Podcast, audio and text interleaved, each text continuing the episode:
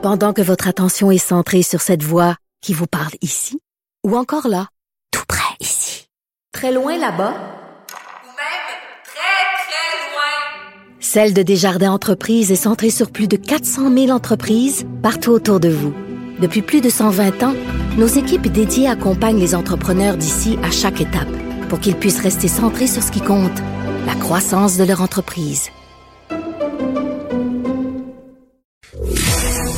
Il explique et démystifie l'économie. Pierre-Olivier Zappa, à vos affaires. Bonjour Pierre-Olivier. Bonjour Mario. Alors, euh, ben parle-nous. Hier, en fait, la nouvelle est tombée après qu'on qu'on se soit parlé. Euh, Air Canada euh, qui a... En fait, c'est tellement mêlant que moi, je dois avouer qu'hier, la nouvelle est tombée dans le Globe. Et c'est vrai que ça parlait d'une annonce avec Air Canada, mais moi, sans mauvaise foi, quand je l'ai, retraduit en français au public, j'ai parlé d'un programme d'aide euh, attendu pour l'industrie aérienne en général. Et c'est en soirée que je me suis rendu compte que non, non, j'avais tort. C'était bel et bien euh, une aide spécifique à Air Canada. Et ce qui nous laisse aujourd'hui avec la question, euh, oui, est-ce que le programme est bon du côté d'Air Canada, mais est-ce qu'il y a juste Air Canada au Canada ou il y a Air Transat, WestJet, est-ce qu'il y a d'autres joueurs qui existent? C'est tellement bizarre, Mario, la genèse de cette annonce, de la façon que ça a été présenté euh, hier soir, 19h15. Euh, ben, déjà 19h, euh, il n'y a pas tant de conférences de presse économique en soirée. Non.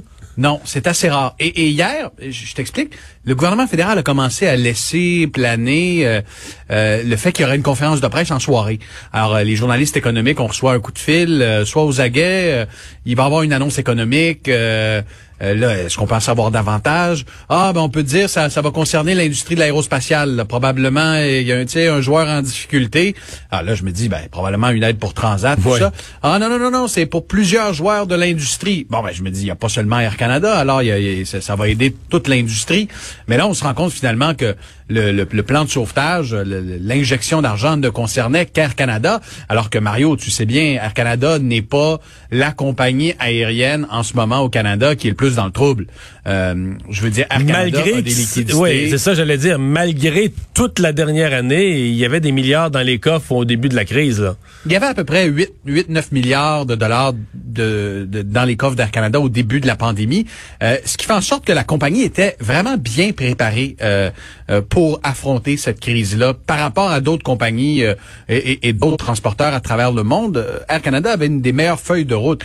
Lorsque tu regardes des d'autres joueurs, tu sais, Transat qui, qui, qui quête en ce moment désespérément un, 500 millions de dollars pour essayer de traverser la pandémie, on est loin du, du prêt de, de 6 milliards de dollars que le fédéral a accordé. Alors, le contexte de cette annonce-là était étrange. Pourquoi l'avoir fait? À, à 19 heures après une rencontre du cabinet? Je comprends que le programme a été adopté euh, en cabinet ministériel hier soir à Ottawa, mais le contexte de cette annonce-là avec le ministre des Transports qui était comme dans son garde-robe euh, pour faire une annonce euh, d'importance qu'attendent des milliers de Canadiens depuis 13 mois. Le contexte était étrange. La question se pose, les autres joueurs vont-ils aussi avoir droit à, un plan d'aide similaire? Ben, le gouvernement dit on est en train de négocier. moi, mes, mes, mes antennes chez Transat me disent on est sur le point de. Mais honnêtement, je pense que l'annonce d'hier a pris par surprise même les autres joueurs de, de l'industrie. Et si on regarde ce qui a été annoncé hier, Mario, sur, le, fond, euh, on a une prise de participation très minime. Là. Euh, le, le, gouvernement fédéral devient actionnaire de Transat en achetant pour 500 millions de dollars d'actions.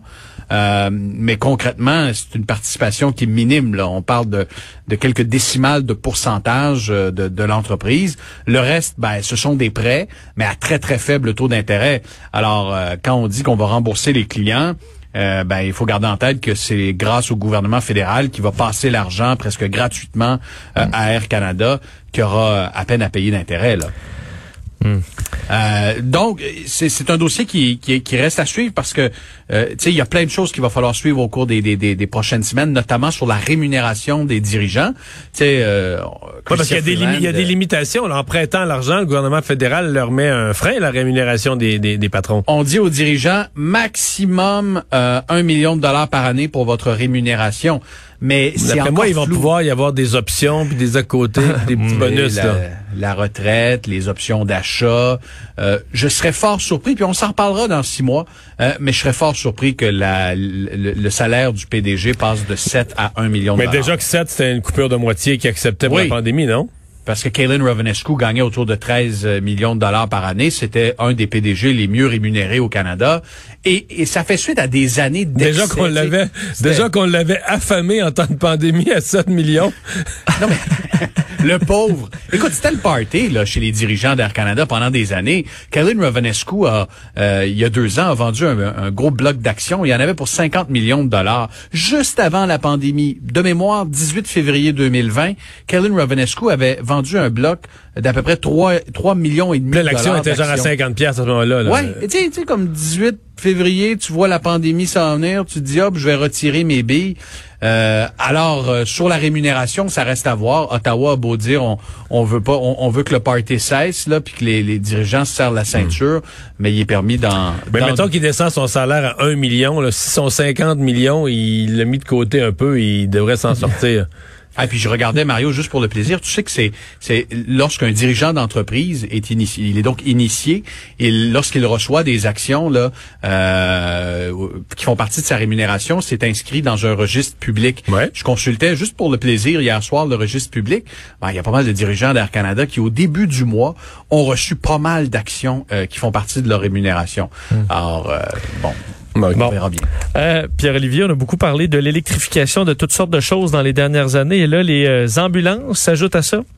Ouais, je trouve ça vraiment intéressant comme nouvelle. Ça, ça vient de tomber. Puis je parlais avec les gens euh, d'ambulance de Mers cet après-midi, une compagnie de Belleuil, euh, entreprise québécoise qui en ce moment a 940 employés. Ambulance de Mers vient d'acheter un de ses compétiteurs euh, américains, euh, une compagnie qui fabrique également des, des ambulances Medtrix.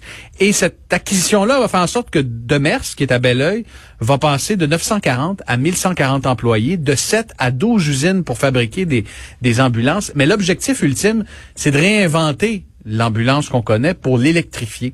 Et le partenariat est avec euh, Lyon Électrique, euh, qu'on connaît bien, à Saint-Jérôme, qui fabrique des autobus, des, des, camions lourds, en- entre autres. Mais là, la prochaine étape, c'est d'électrifier les ambulances et, de leur donner une autonomie suffisante pour pouvoir euh, opérer de façon sécuritaire et efficace.